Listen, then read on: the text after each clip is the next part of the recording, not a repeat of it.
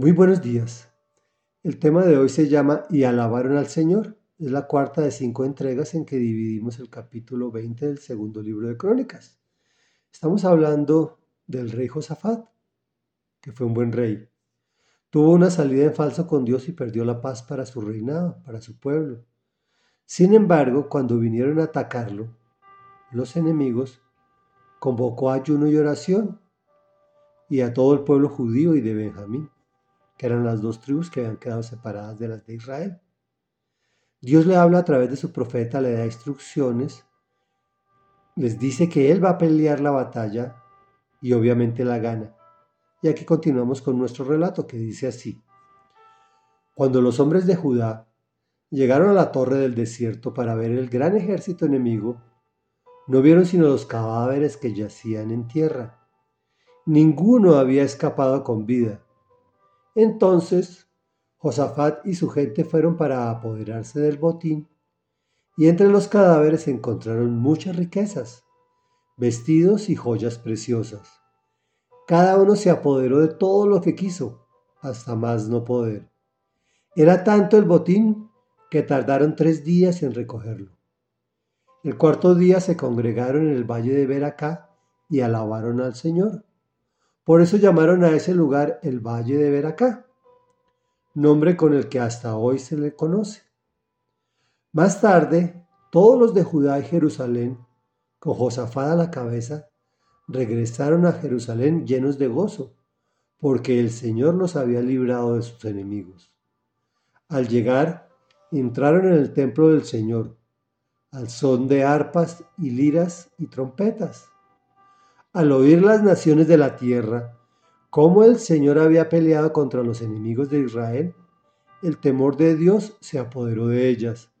Por lo tanto, el reinado de Josafat disfrutó de tranquilidad y Dios le dio paz por todas partes. Reflexión. Cuando confiamos y dejamos actuar a Dios y nos acercamos para ver nuestro gran enemigo, nuestro gran problema, nos encontramos con que el Señor ha peleado la batalla y terminamos viendo cadáveres que son oportunidades. Es decir, ese gran botín, o llámalo utilidades, o llámalo riqueza, o llámalo finanzas, llámalo como quieras, que estaban escondidas y que el Señor envió camufladas en una gran complicación que nos pudo haber generado temor, pero ya nos había dicho que no, no temiéramos, que Él estaba con nosotros. La pregunta del día ¿Agradecemos a Dios por esa gran victoria o nos la atribuimos a nosotros mismos? Y si lo hacemos, es decir, si agradecemos, lo hacemos con toda la familia y lo colocamos en el lugar que se merece de nuestras vidas y de nuestras familias. Finalmente es lo que quiere Dios.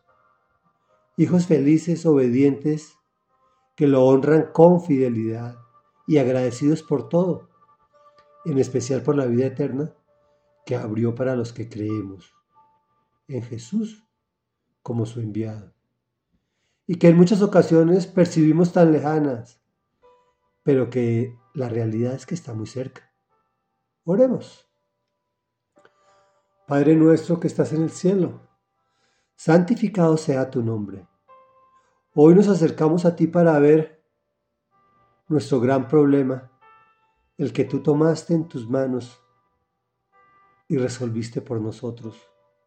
Ese gigante que acabaste para que nosotros tuviéramos un gran botín. Gracias por esa utilidad. Gracias por esos recursos que a veces vemos tan lejanos, enseguecidos por nuestra falta de fe y de confianza en ti. Perdónanos, Señor.